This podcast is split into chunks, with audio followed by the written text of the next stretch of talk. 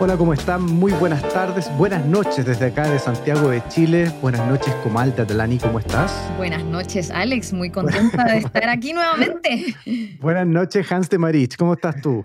Hola Alex y hola Comal, parece que hubiera sido como recién que hablamos, pero... cierto, pero no, hace rato que no teníamos Hace rato que no hablamos, nos extrañábamos, acepten, acepten. Oye, tengo, tengo que confesar que lo extrañaba mucho y me propuse como misión de vida que no pase más de una semana sin nuestra mesa de diálogo, de verdad lo extraño. Eh... bien, bien, bien. No, pero espérate, no, sé si, no sé si Alex te contó que cambió su hora de spinning o la canceló para conversar con Canceló, para cáchate, Canceló su hora de spinning para hablar con para Que vean, para que vean. Estamos ah, haciendo grandes sacrificios por este, por este, por este, por este programa. Ya, ahora más vale que le metamos contenido entonces. Sí. Oye, eh, a ver, bueno, siempre un gusto volver a conversar con ustedes, chiquillos. Esperamos que... Eh, vamos ya de vuelta, parece, de a poquitito acá en Santiago de Chile. Yo no estoy muy al tanto porque tengo que confesarle que he dejado de ver un poco de, noticias de cómo va el desconfinamiento en otros lugares. Me parece que nosotros vamos ya en franca retirada, eh, tratando de que no venga una segunda ola, que parece que es inevitable por lo que se ha visto en Europa, en otros lugares. ¿Qué información tienen ustedes, chicos? Estamos, parece que yo por lo menos estoy muy parecida a ti. Lo que veo es más relacionado a educación, cómo es la vuelta a clases Vamos a tener, ¿o no? Eh, es una preocupación que tienen muchos de los colegios con los que trabajamos en Chile, en México, en Estados Unidos, y, hay diferencias de opiniones entre autoridades y los mismos que están en la trinchera, que son los directivos, los profesores, los estudiantes y los padres de familia. Entonces, eh, todavía hay incertidumbre. Vale, pero parece ser que para acá, para el sur, por lo menos, este año ya está. Nosotros que corremos marzo, diciembre, el año escolar, me parece que este año ya no, los chicos no van a volver a, clases presenciales, al parecer, por lo que se sabe. Claro, ya fue. Y yo creo que lo mismo pasa desde el punto de vista de las organizaciones, por lo menos con las compañías que, yo, que yo trabajo. Están todos en la onda de que ya el 2020, todo este año va a ser un año remoto y que probablemente ya el año más mixto o en transición sea el próximo. Así que también hay un, hay un tema como de ya asumir digamos que este año va a terminar tal cual, tal cual como es ahora. Claro, claro. Y, en, Estados Unidos, superintendentes de, educación, etcétera, están planificando para que sea remoto, por mucho que diga el gobierno federal. Eh, o sea, están, están planificando clases remotas y donde su prioridad es sanitización. Me imagino. Oye, tenemos harto para conversar. Tenemos hoy día, habíamos acordado un tema de fondo que es la polinización cruzada. Vamos a hablar de innovación, de transformación digital.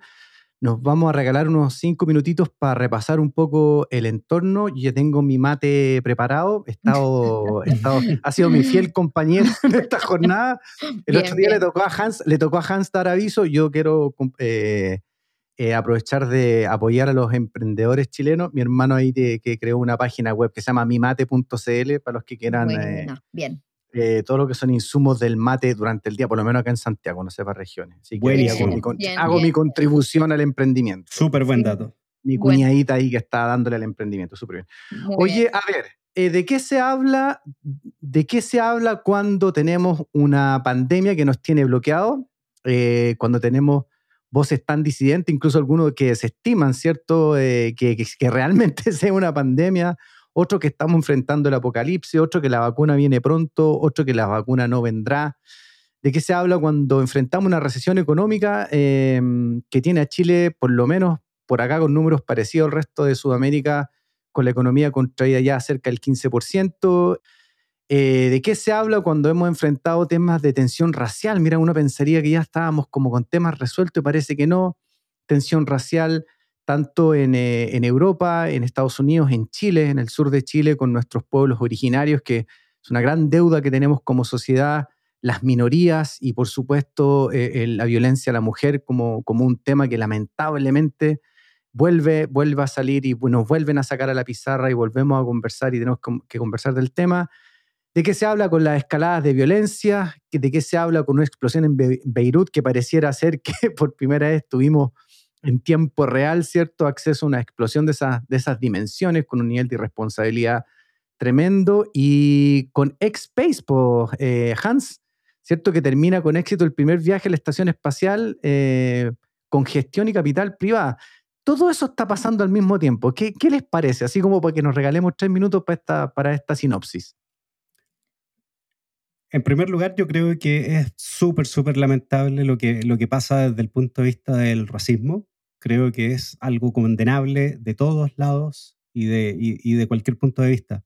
es decir, no hay cosa que lo, que lo justifique. Mm, respecto de la, de, de, la expresión esta que, que vimos en, en, Beirut, sabes que yo quedé helado cuando vi eso. O sea, yo debo haber sido como de los pocos que no vio noticias, por tanto yo lo que recibí fue un video en WhatsApp, alguien que me dijo, mira esto, y no estaba esperando que eso sucediera. O sea, imagínate lo que debe haber sido para la gente que estaba cerca. Es brutal. O sea, es decir, es un shock mm. enorme, enorme desde, desde todo punto de vista. Desconozco cuáles son las razones, desconozco cuál es el contexto, pero el hecho en sí me parece tremendamente choqueante. Em, es algo que, que, seguramente debe haber causado muchas muertes, pero que también va a causar un trauma en esa, en esa población em, bastante fuerte. Y, bueno, me pregunto, yo así, lo primero que me pregunté es, bueno, ¿y esto, esto por qué sucedió? Entiendo que había un, un elemento explosivo em, guardado en grandes cantidades y lo que me preguntaba es, ¿qué tan lejos estamos de eso? lo, primero que, que pensé fue, uy, uy, claro, que, existe algo acá parecido, existe, lo desconozco totalmente, pero fue lo primero mm. que, me, que, se me vino a la cabeza. Comal, ¿qué nos podría Sí, es que mencionaste muchas cosas, Alex. Tú siempre que nos traes como, como, como explosión de contenido. Estamos hablando de una explosión en Beirut, pero aquí Alex nos hace una explosión mental que, que, no solamente es intelectual, sino que también emocional, ¿no? Y por eso me gusta tanto hablar con Alex, porque eh, no solamente nos trae eh, cifras, sino que son cifras que nos llegan al alma, ¿no? Eh, cuando hablamos de problemas sociales, minorías raciales o género, o, o, inclusive lo que mencionaba Hans, lo que pasó en Beirut y la explosión, cuán alejados estamos, ¿no? Entonces, mm. Alex, me, me generas mucho mucha inquietud y, yo me considero una persona bien optimista, eh, optimista, soñadora, eh, mm. eh, pero, pero al mismo tiempo cuando veo en, en, hinduismo y en, y en, el Vaishnavismo se habla de Kali esta época de la historia que tiene muchos problemas sociales, diferencias, y después se nos recuerda que tenemos que pensar que somos un alma y no somos, ustedes no son dos hombres blancos chilenos. Mm. Eh, yo no soy una mujer de color piel morena, sino que somos tres almas hablando hoy día y si pensáramos en el mundo desde esa perspectiva, a lo mejor no tendríamos muchos de los problemas que, que tú mm. mencionas eh, aquí, ¿no? No sé, si, no sé si les pasa a ustedes y le vamos a dedicar los últimos dos minutos para poder entrar a temas de transformación digital, etcétera, que creo que tienen mucho que, creo que tienen mucho que decir. Hace poco mm, Lenovo con Intel me parece sacaron un, un, estudio bien interesante de cómo la tecnología ayuda justamente a eh, reducir la brecha de desigualdad. Está súper interesante el artículo, lo voy a, creo que lo, lo, puse en mi LinkedIn, se los puedo reenviar para que lo, lo dejemos para una próxima semana para conversarlo. Súper interesante, pero un, poquito volviendo al, origen de la provocación que le hacía, eh, se percibe este tono de, odiosidad continua, ¿no? Ah, como que las mm. discusiones se han polarizado, se radicalizan las posiciones. Los medios lamentablemente amplifican justamente las posiciones más radicales porque son las que generan mayor, eh, me parece a mí, mayor rating, creo yo. Mm. Y, en el, y en el medio va quedando la gente más mesurada, más transversal, sin espacios de diálogo, sin espacios para opinar, sin espacios para poder dar, dar a, conocer su, perspectiva. Y en el fondo empieza a haber este tono, este, este tono que yo le tengo tanto terror, que, esto, que, ser mesurado o de pensamiento transversal casi es como una, como una falta de respeto. Es como que, como que te quiere, el sistema te quiere obligar a radicalizarte o, a polarizar y vamos destruyendo los espacios de diálogo. Yo creo que hoy, hoy por hoy, tomando la reflexión que hacías tú, Comal, hay que celebrar cualquier espacio de diálogo y conversación que, pueda, ¿cierto?, que nos permita contrarrestar posiciones, perspectivas, puntos de vista, porque si no, eh, la verdad que no, yo también soy bien optimista y positivo como tú, pero como que de repente tengo, tengo mis dudas, no sé qué les parece. Sí, eh, no, y, y, perdón si me fui con una volada más espiritual de, de, mis orígenes, pero, pero si viéramos el mundo desde otra perspectiva y no pusiéramos esas fronteras que, que la humanidad se ha autoimpuesto, piensa en la misma pandemia. O sea, el virus no distingue si eres hombre o eres mujer, no distingue si eres de un color de piel o, o tanto de qué estrato social eres. Entonces, esa polarización que hablas tú, eh, si pensáramos de, de una forma más global, eh, como esta, este, este Global Village, como global citizens, ¿no? Eh, qué distinto sería el mundo, ¿no? Mm. Entonces, eh, yo desde esa perspectiva, y por eso creo que la, educación es tan importante, y estas mesas de diálogo, como la misma que tú organizas y, y generas, mm. son tan importantes, ¿no? Porque hay mucho más que nos une que nos separa. Así es. Hans, ¿cómo lo ves tú? creo que también le tengo, le tengo cierto respeto a este entorno de polarización. Em, no respeto desde la perspectiva de, de, que respeto las posiciones, sino más bien como, como, como cierta suspicacia que veo detrás. Mm. Mm, siempre me pregunto quién se beneficia con los ambientes polarizados. ¿sí? Y esto es como que, no sé, en todos los países de, de Latinoamérica por lo menos, en donde el fútbol es una pasión, siempre hay como polarizaciones entre dos equipos de fútbol grandes, ¿no? Em, y, la pregunta es, bueno, ¿hay alguien detrás a quien le convenga? Y la respuesta generalmente es como sí, sí, sí, ¿cierto?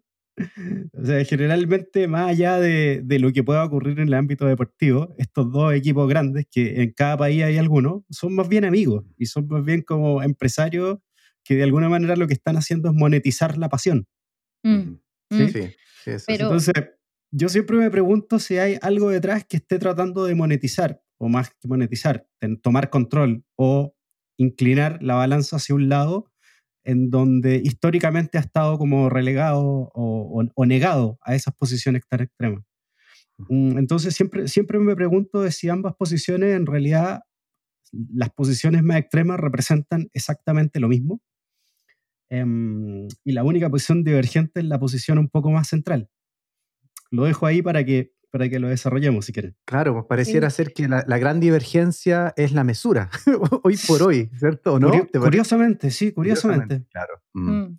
mm. ¿tú querías decir algo? Sí, es que Hans ahí toca cuando se hace esa pregunta, Hans, aquí las preguntas son muy importantes, ¿no? Muchas veces dejamos más preguntas que, que respuestas. Eh, cuando él habla, o sea, eh, si hay algún interés por detrás, si hay algún interés monetario, o cuando habla de los mismos equipos deportivos.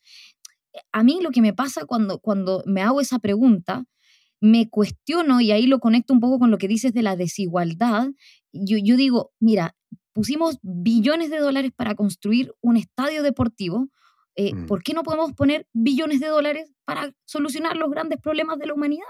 ¿No? Mm. Y, siento que esta pandemia de alguna forma nos ha, nos ha hecho repensar muchas de nuestras estrategias.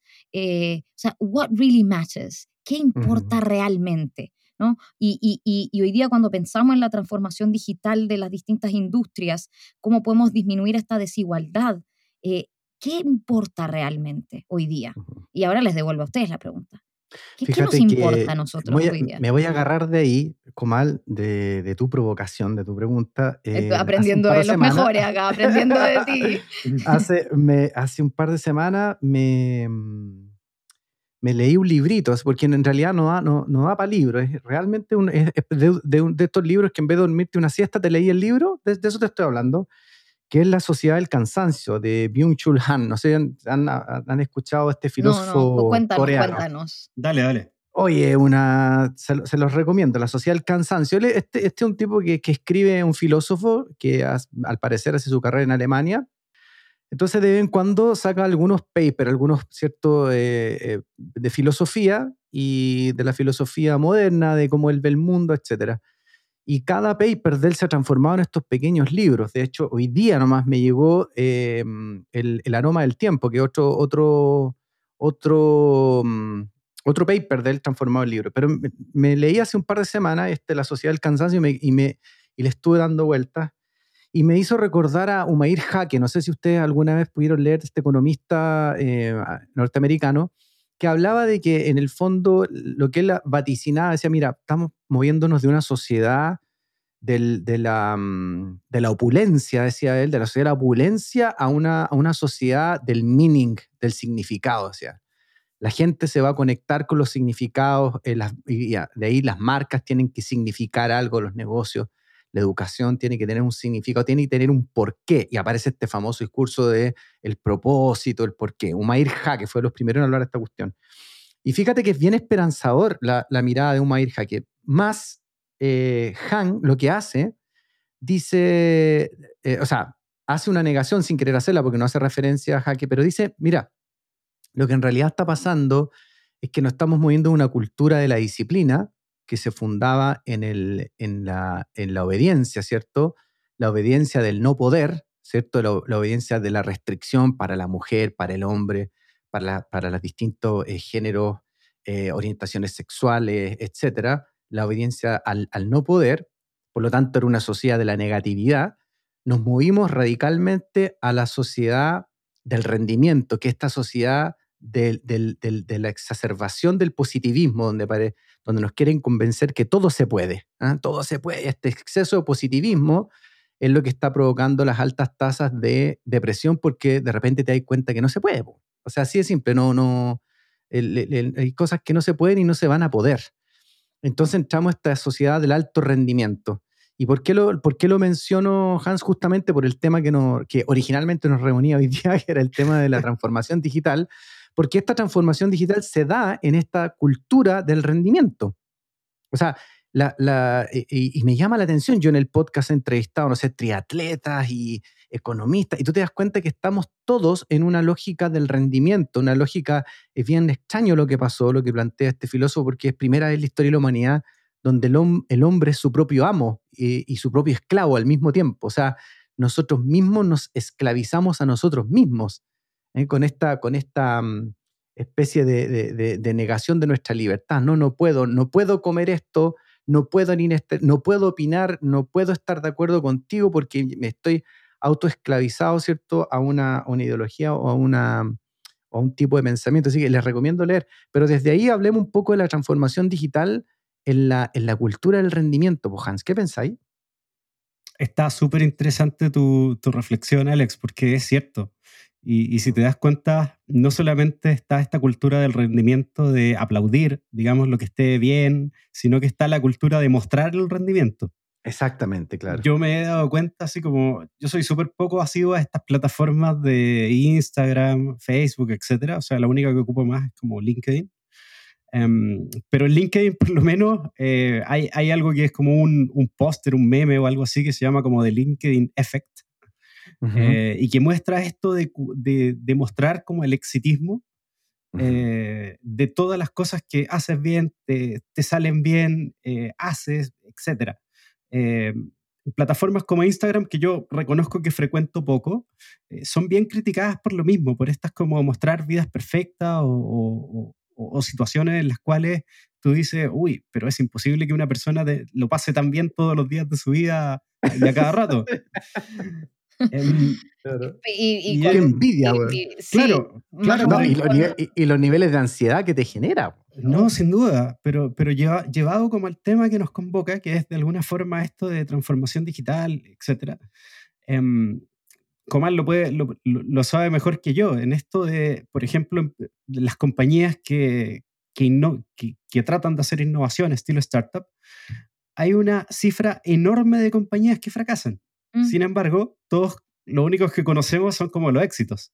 Mm. Claro. Sí, entonces decimos, ok, Facebook, ok, Instagram le fue bien, a Netflix le fue bien, etc. Y los Mark Zuckerberg y los Steve Jobs, claro. Exactamente, o sea, decir, mira, Elon Musk le va bien, tiene cinco compañías y conquista el mundo, pero en definitiva, por cada Elon Musk que existe, debe haber por lo menos un millón, si no es que 10 mm. millones o 100 millones de otros que lo intentaron y no llegaron.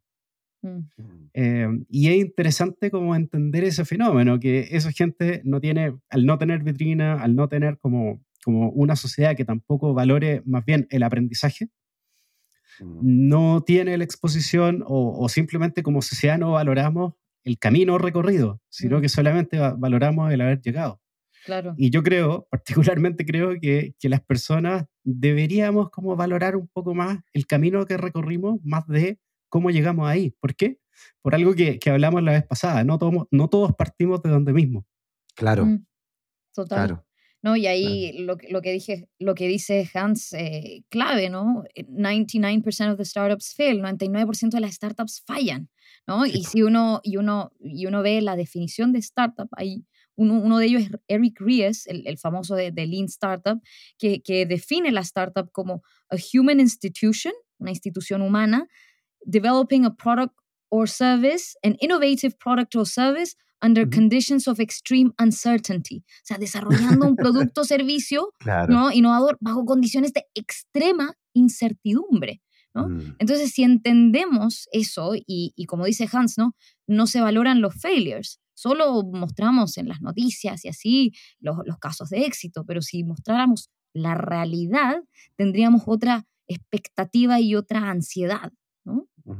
Fíjate que, que, en el fondo no, le, no, le, no, les voy a embarrar el libro para que lo, lo lean, porque te digo, como te digo, es de esos libros que te leí en una sentada de la, de la siesta del sábado, eh, pero es muy profundo, entonces te tenéis que devolver un par de veces en un par de páginas, porque de verdad el tipo te, te, te estruja en términos emocionales, ¿cachai? Y te ves, o sea, yo, ¿para qué les voy a mentir? Me, vi mucho en, en lo, yo soy de la generación X, que son los, los dueños del rendimiento, de, ¿cierto? De, la, de, la disciplina del rendimiento, y fíjate que eh, dice que de los problemas que vamos a enfrentar, uno es justamente esta, este, esta, este exceso de positivismo de que todo se puede y todo no se puede. Cuando empecemos a darnos cuenta que, que todo no se puede, empiezan las depresiones, ¿cierto? La ansiedad, la depresión, eh, porque no nos permitimos fracasar, como, como decía Hans y en la reflexión de Comal también. Mm.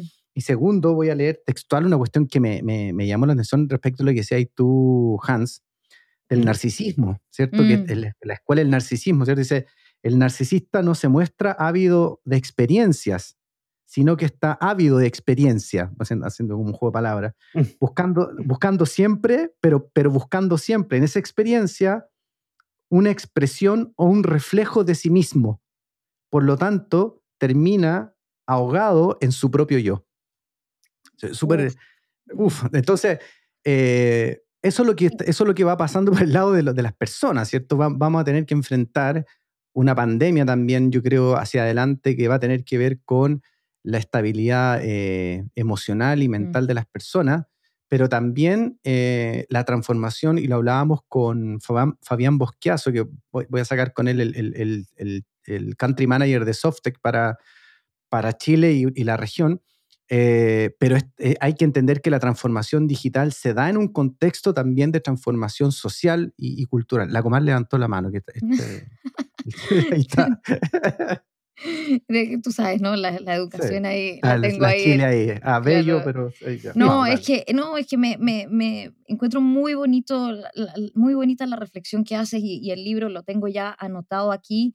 Eh, la sociedad del, del cansancio y, y cuando hablas del aroma del tiempo, y los franceses hablan de l'air du temps, como el aire del tiempo, y, y, en los Vedas también se habla del tiempo, eh, que es mm. Kal. O sea, piensa, escrituras milenarias hablando de, del tiempo, y cuando pienso en transformación digital y, y, y, esta sociedad del positivismo y esta sociedad del rendimiento, yo creo que erróneamente se cree en el rendimiento como algo lineal. Yo voy del punto A al punto B. Claro. Y, para mí eso está mal. Si uno lo ve desde una perspectiva eh, más humana, más circular, con el karma, o sea, eh, con, pensando, yo que creo en la reencarnación, ¿no? O sea, y, tengo un karma acá, entonces pienso en economía circular, el bien para el otro, el, el, el bien para el, para el medio ambiente, para la sociedad.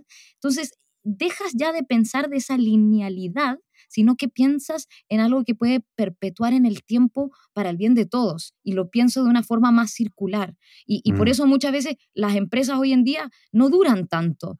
Y, y, hay que pensar cómo podemos hacer que esto perpetúe en el tiempo. Y una cosa que mencionaste de, de, de, los millennials y los consumidores que están buscando eh, empresas e instituciones que, que se alineen a sus valores. Y por eso hoy día hay organizaciones que están pensando en, en, corporate activism, ¿no? eh, para, que, para que haya mayor alineamiento de valores con el consumidor y, el, y el que está desarrollando la tecnología o la transformación digital o lo que sea.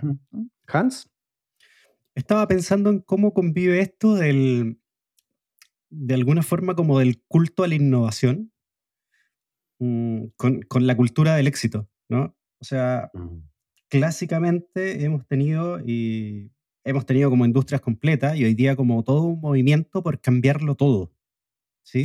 se han dado cuenta que como que, ok, voy a cambiarlo todo, voy a hacer una disrupción en esta empresa, etc.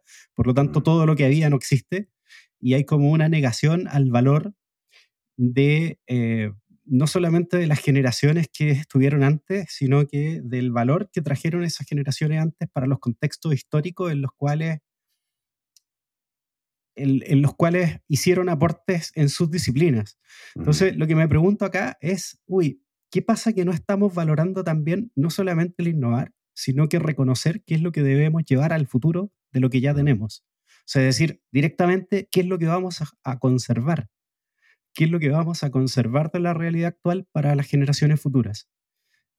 No podemos cambiarlo todo y no creo que estemos en una, en una visión de sociedad en donde solamente sea valorable lo que se transforma, lo que se deconstruye y se vuelve a construir, sino que también creo que nuestra sociedad debería apuntar a entender qué valores, qué prácticas, qué costumbres, qué tradiciones se va a llevar hacia el futuro como si fuera en una cápsula del tiempo para que también las nuevas generaciones puedan disfrutar de ella.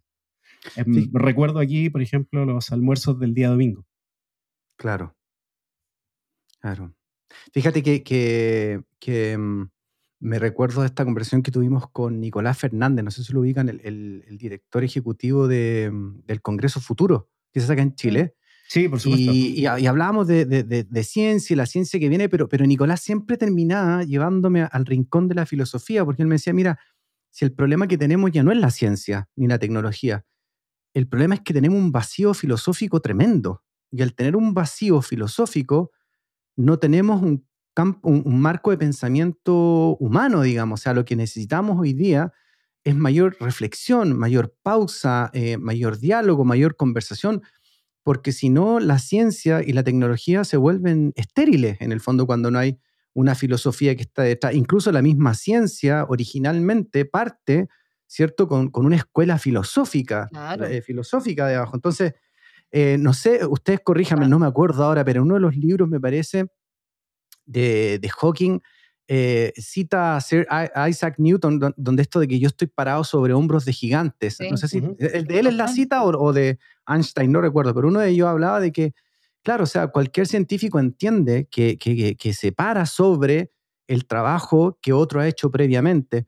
Y me parece que este, como dice este, no, no lo había visto así, y te lo agradezco, Hans, como concepto, este culto a la innovación disruptiva, este culto, vamos a destruirlo todo, vamos a ahorrar todo como una especie de, de, de ¿cierto?, de la vida, eh, hace que nos olvidemos eh, y, que, caigamos rápidamente en un fenómeno que es la ingratitud, la falta de memoria, la, ingratitud. Y parece que cuando el ser humano entra en esa lógica de, de, la ingratitud y la falta de memoria, es como que siempre está caminando al borde del abismo de la ansiedad y de la angustia, según lo que, lo que aprendí, aprendí este libro de Han. Em, eso, eh, Comal. No, lo que, lo que dice eh, me toca mucho al corazón porque al, al, al, ser, me considero, o sea, yo estudié bioquímica, ¿no? Eh, me considero una, una eterna aprendiz de la ciencia, una estudiante de la ciencia eternamente y, y en, y, y, al mismo tiempo me considero una persona que, que busca en la espiritualidad. Muchas veces esto, esta, esta búsqueda interna la, religión ha jugado un rol importante en, la, en este existencialismo de muchos, ¿no? Y está la escuela agnóstica atea y esta otra escuela que busca en la espiritualidad muchas de las respuestas eh, a, estas preguntas de grandes científicos. Hawking, Newton, Einstein, piensa que todos esos científicos siempre se hicieron preguntas filosóficas. Entonces, y, aprovecho de compartir que en Lab for You Talks, nuestro podcast, tenemos un capítulo de epistemología, epistemología y de filosofía de la ciencia eh, y conectado con la educación. Pero preséntalo bien, pues, como le, dimos la oportunidad a Hans. Preséntalo bien. Ya, le tocó a Hans otra. Ya. En, en Lab for You eh, hemos lanzado un podcast de educación científica y el segundo capítulo hablamos de por qué a los profesores de ciencia nos cuesta tanto cambiar paradigmas y lo relacionamos y lo explicamos a través de la filosofía de la ciencia y de la epistemología. Así que es súper recomendado. ¿Dónde la gente lo puede escuchar, Comal? Lo puede escuchar, gracias, muy bien. lo puede escuchar en uh, Apple Podcast, en Spotify, en nuestro sitio web y en todas las, donde quiera que escuchen sus podcasts. Lab for You, entonces Talks. Sí, Lab for You Talks. Gracias, Alex. Oye, eh, antes de dar su anuncio, Comal, eh, nos, estaba conversando esto de, la reciprocidad y, es lo que finalmente veníamos a conversar hoy día, ¿vale? Y yo me lo llevé para otro lado con el libro, pero... Sí, aquí tú, tú nos, nos fuiste nos fuimos por, por el camino, viste que los pensamientos van pasando de, de, de, un lado a otro.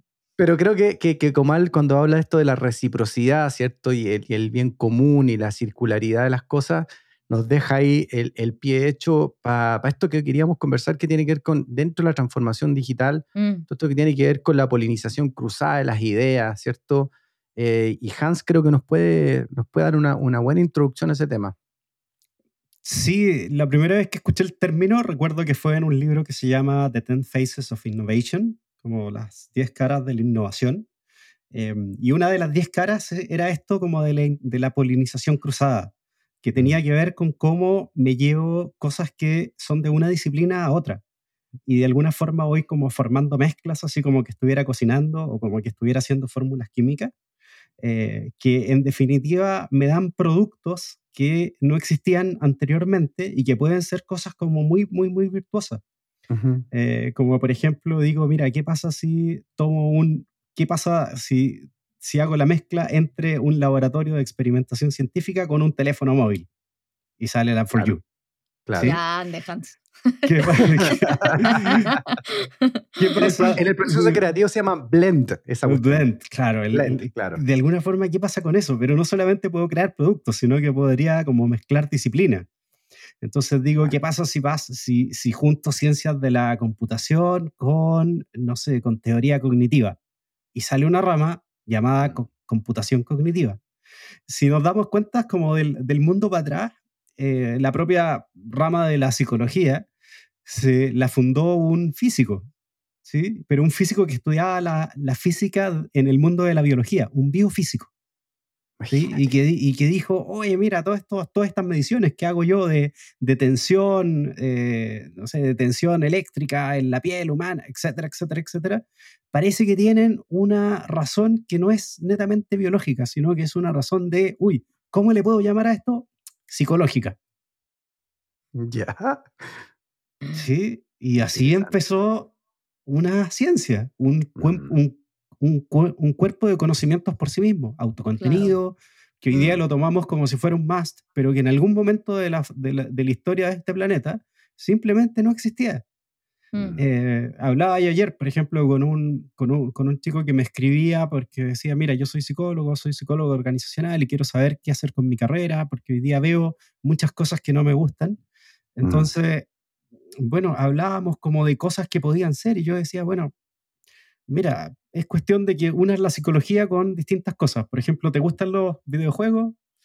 ¿Y qué pasa si te dedicas a psicología de los videojuegos? ¿Y qué pasa si te dedicas a ser como un entrenador de equipos de alto rendimiento de esports? Mm. ¿Sí? O sea, tal cual como hay coaches deportivos, tú lo mezclas, mezclas, no sé, psicología del deporte con videojuegos y eres un entrenador de alto rendimiento ahí. Recuerdo que en Microsoft existía una chica que se llama Asta Rosway, que es una principal designer del equipo de Microsoft eh, Research, eh, que ella se puso a sí misma, su propio nombre de cargo es Fusionist. Porque siempre está buscando como qué juntar, como qué, qué, qué, junta con tecnología para hacer cosas.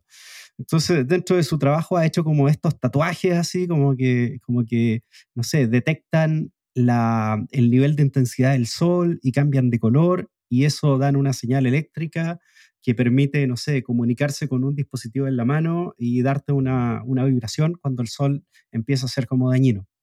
Eh, y lo mismo, eh, ha mezclado moda con sustentabilidad, con tecnología, entonces tiene, no sé, trajes de moda para desfiles que al mismo tiempo van tuiteando, ¿sí? Al mismo tiempo que va la modelo en la, la pasarela, etc. Siempre me, me, llamó la atención porque hay cosas muy, muy, muy virtuosas. Te he visto yo, Alex, hacerlo con estrategia y branding. Sí, pues. sí, pues, y, la, y, la, narrativa. ¿eh? hay, hay, hay, profeso que, el, que, estamos dejando el, mundo de los números y han vuelto el, mundo de las palabras y que las palabras van a ser los números del siglo pasado. O sea, hoy día la palabra, la semántica juega un, rol eh, fundamental y vas a ver que los, grandes líderes eh, no, no son solo grandes em, estrategas en términos de lo, de lo cuántico, eh, sino son muy buenos comunicadores. Mm. Entonces, claro, se van, se, van haciendo estas mezclas, ¿cierto? Eh, me parece súper interesante, Comal, ¿cómo se ve la educación esto? No, y esto también evoluciona, ¿no? O sea, eh, tanto el conocimiento como esta, esta polinización cruzada que hablan, eh, y el ejemplo que dio de la psicología eh, pasó en la, en, la, en la bioquímica también, ¿no? ustedes bien conocen la historia de Varela, Maturana, ¿no? Mm. Que, que, que, mezclan distintas disciplinas y a lo que vas, ¿no? En, Alex, en, en educación, en, bueno, educación que juega un pilar fundamental en nuestra sociedad y, y, ahora estamos viendo que, cuando hablamos de educación, educación tecnológica, eh, educación matemática, ciencias, lenguaje, em, educación cívica, y lo hemos hablado en el podcast anterior y nos podemos hacer referencia al podcast anterior cuando eh, hablamos de alfabetismo lectoescritor o alfabetismo digital o alfabetismo científico o alfabetismo cívico. Entonces, eh, eh, estas polinizaciones cruzadas, si no las pensamos en equipos multidisciplinarios y no relacionamos el mundo como deberíamos hacerlo, es, muy difícil para mí que innovemos. ¿no? fíjate, que, fíjate que el otro día tenía una conversación larga ahí con, con mi hijo, con el Max, que estudia Ingeniería en Diseño de Producto en la Santa María, y mm, ya está en su tercer año él. Y estábamos hablando justamente de este tema, de lo difícil que es o lo que, difícil que podría ser para, para un chico de esa edad o una chica de esa edad en la universidad tener claro a qué se va a dedicar.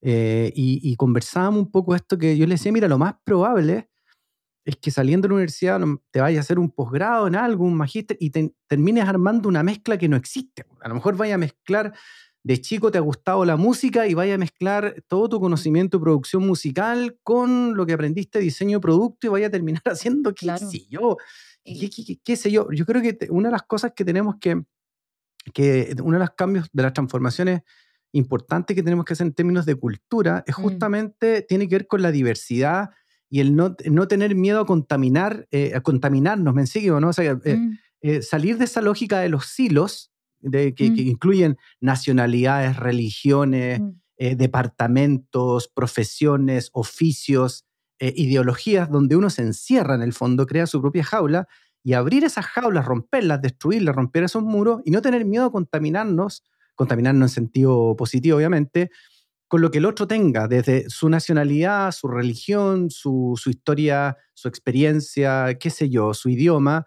para poder ir creando estas nuevas eh, mezclas que le darán sentido al, futuro de la humanidad más allá de la tecnología y la digitalización. Totalmente, no, totalmente. Y ahí lo que dices, y con el ejemplo de, tu hijo, ¿no? Que está en su búsqueda de Ikigai, ¿no? Eh, eh, y esa búsqueda debería ser constante. Constantemente buscamos Ikigai, lo que amamos, lo que nos apasiona, lo que, y, y, y lo pueden, esta, este diagrama de Ben, que es muy famoso, lo pueden buscar, y, y, tu hijo y todos nosotros somos únicos.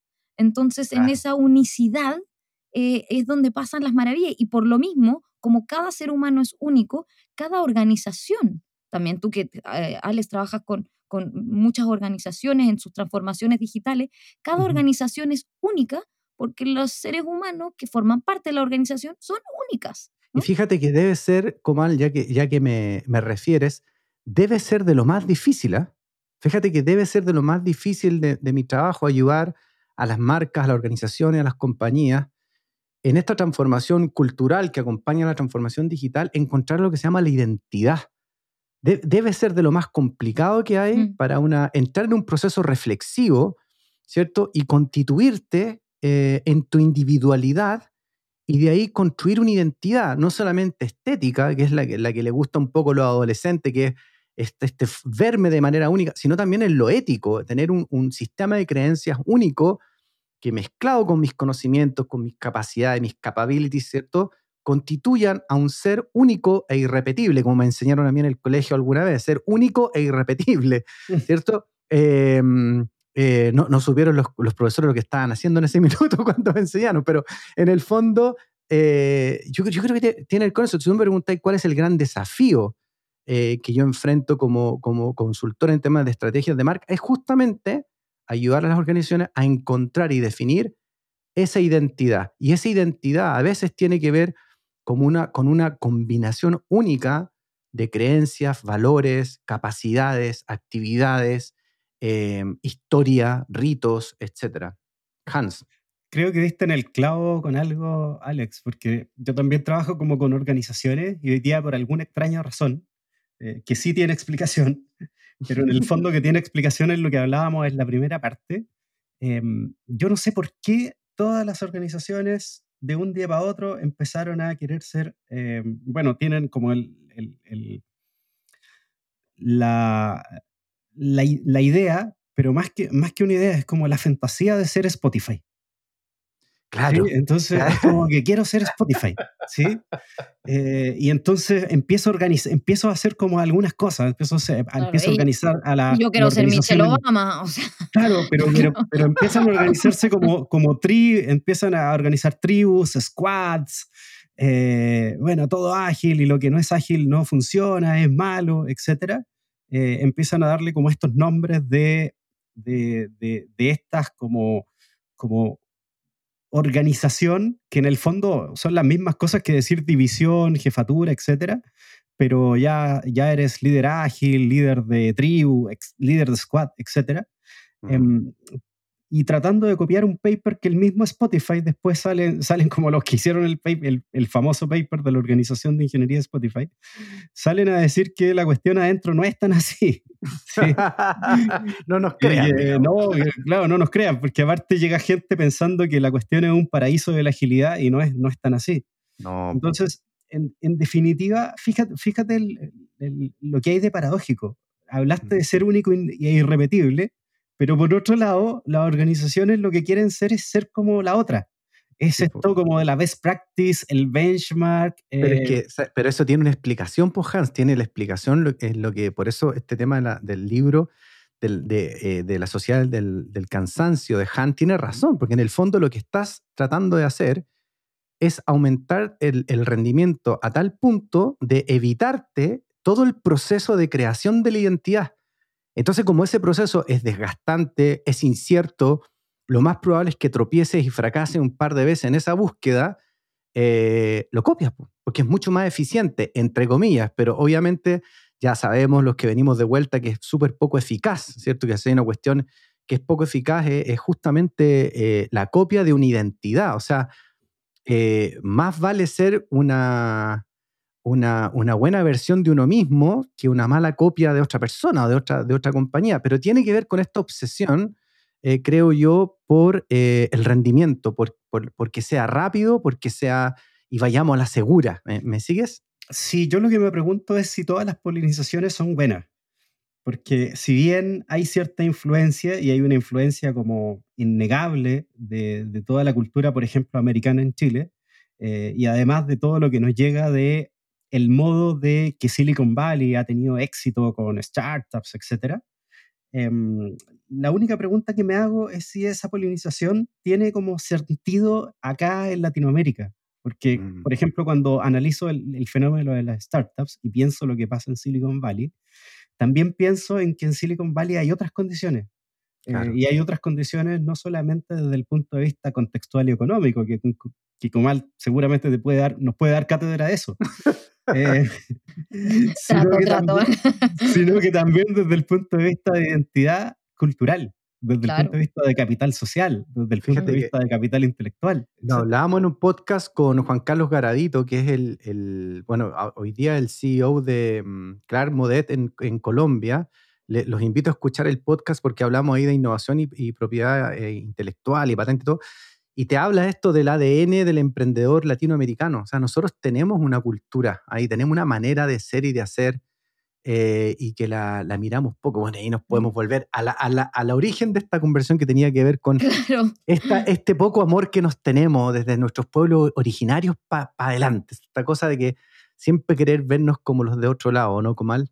Total, total. Y lo que dice Hans es como de este desarrollo de tecnología, el one size fits all eh, y, el, y el que queremos ser el Chile con Bali y, no, o sea, pero es que es, es verdad y, y, lo que pasó en Estados Unidos con el PayPal Mafia, Elon Musk y Reid Hoffman, etcétera, está como el PayPal Mafia de Latinoamérica, o sea, se, se trata de imitar mucho y como dices tú y como dice Hans, ¿no? Esa unicidad, nosotros en Latinoamérica tenemos una cultura única. Eh, eh, en, en, en, África hay una cultura única, en India hay una cultura única y tenemos que identificar nuestras fortalezas para que las polinizaciones cruzadas que queramos generar consideren esas fortalezas para solucionar nuestros problemas. ¿no? Mm. Los problemas que tenemos nosotros en Latinoamérica, la desigualdad que tenemos nosotros en Latinoamérica y en Chile. O sea, si estamos hablando de nuestros pueblos originarios, ¿qué tenemos que hacer nosotros hoy día, aquí en mm. Chile? Perfecto. Hans, tú que, tú que has estado más en el tema de la, de la polinización cruzada, ¿qué nos, qué nos podría ir dejando como, como reflexión para ya empezar a cerrar el episodio de hoy? Lo primero es que la, la, polinización cruzada es interesante desde un punto de vista de diseño. Eh, es decir, desde desde el, proceso de diseño mismo, eh, y no digo diseño de producto netamente, sino que diseño organizacional, diseño cultural, etcétera, eh, podríamos apuntar a qué mezclas podrían llegar a ser virtuosas eh, y podríamos plantear hipótesis sobre eso, porque mm. de vuelta, no toda mezcla es virtuosa. Mm. podrían haber mezclas que podrían ser muy, muy, muy interesantes desde la perspectiva de, de todo lo que hacemos. O sea, por ejemplo, cuando tú piensas en un evento, yo soy, yo soy fundador de una, de una comunidad de recursos humanos acá en Chile. Entonces lo que pensamos es, mira, todos los eventos que hemos hecho son eventos donde invitamos a gente de recursos humanos a hablar de recursos humanos con gente de recursos humanos. ¿Qué te puede salir de ahí? te puede salir como lo mismo, claro. claro. Entonces dijimos, mira, démosle un giro a esto. Entonces, mm. para el próximo evento dijimos, mira, ¿qué pasa si hablamos de recursos humanos? Pero nuestros invitados van a hacer esto. El director técnico de un equipo de fútbol un director de orquesta mm. y un comandante de bomberos. Y a los tres los vamos a invitar a hablar de recursos humanos con gente de recursos humanos. Entonces al director técnico y al director de orquesta vamos a preguntarle, mira, ¿cómo se hace selección en un equipo de fútbol? Y le mm. vamos a decir, le vamos a enganchar así como, oye, ¿y si te, y si te pasamos un lote de currículums y unas pruebas proyectivas, le decía a tus jugadores que empiecen a dibujar personas bajo la lluvia y, y que elijan unos colores? ¿Tú crees que ese tipo de selección funcionaría? Entonces, en definitiva, yo, ¿qué, es lo que, ¿qué es lo que buscamos? Buscamos nutrir las disciplinas y para llevarlas a una frontera un paso más allá, de pronto lo que hay que hacer es experimentar con algunas mezclas, pero con algunas mezclas como que, uy, ¿qué hay de esta disciplina que podría ser interesante para, para la nuestra sin subvalorar la nuestra? Porque ahí es donde tendemos también a, a, caer en lo que hablábamos al principio, es decir, oye, qué es lo que queremos conservar. No todo es destruir, eh, sino que es más bien evolutivo, ¿no? Nos paramos sobre estos oros de gigantes para poder mirar más allá. Y ahí ganamos, ganamos, como dices, tu perspectiva, ¿cierto? Ganamos un ángulo distinto. Entonces podríamos ir sumando a este tema la diversidad de perspectivas, la diversidad de, raza, de, color, de, lenguaje. Todo eso va sumando nuevas perspectivas, nuevos ángulos que van a enriquecer la mirada, la mirada original. Comal, ¿qué te gustaría sumar a ti? Ya para ir cerrando. Sí, eh, no, a mí me encanta escuchar a Hans y a Alex aquí, eh, siendo la única mujer en, este, en, esta conversación. Eh, ¿Este agradezco, no, agradezco como la apertura de mente que, tienen ustedes me, hace sentir hopeful y esperanzada de, un mundo mejor, eh, más diverso, más equitativo y, que la transformación digital y que la polinización sea realmente para, para mejorar el mundo en que vivimos, ¿no? Entonces, eh, si podemos tener esta mente más abierta de pensar en una economía más circular, de, de pensar en, en no, no, no, es un one size fits all, ¿no? Eh, sino que eh, esta sociedad del rendimiento que hablaba eh, Alex, repensarla, ¿no? Repensarla pero con la humanidad, en nuestra esencia y nuestra unicidad completa, educativa, social, regional, género, etc. Y solo así cuando nos identifiquemos como únicos, donde la, la, suma de las partes es mucho mayor y mejor que las partes individuales, creo que podremos vivir en un mundo mejor. Oye, les agradezco, Hans y Comal, como siempre. Eh, mi última reflexión, cuidemos el lenguaje, el lenguaje va construyendo realidad, tratemos de promover eh, conversaciones virtuosas, participemos en diálogos, aportemos con nuestra perspectiva, no nos asustemos cuando estamos frente a alguien que piensa distinto y vamos a ver que juntos vamos a poder ir construyendo una sociedad más parecida a lo que yo tengo la esperanza de que todos soñamos con una, con una buena sociedad, una sociedad donde vivamos en paz y tranquilo, eh, pero esa sociedad se construye no de otra manera, sino es eh, a través del diálogo. Así que una vez más, mi querida Comal, mi gran amigo Hans, eh, un gusto conversar con ustedes en, e, en, esta mesa de diálogo y nos vamos a comprometer a, a, no fallarle a la agenda. Yo primero en la, primero en la lista. muy bien, gracias. Muy bien, gracias. Un, un abrazo grande. Muchas gracias. Que estén muy bien, un abrazo grande. chao. chao.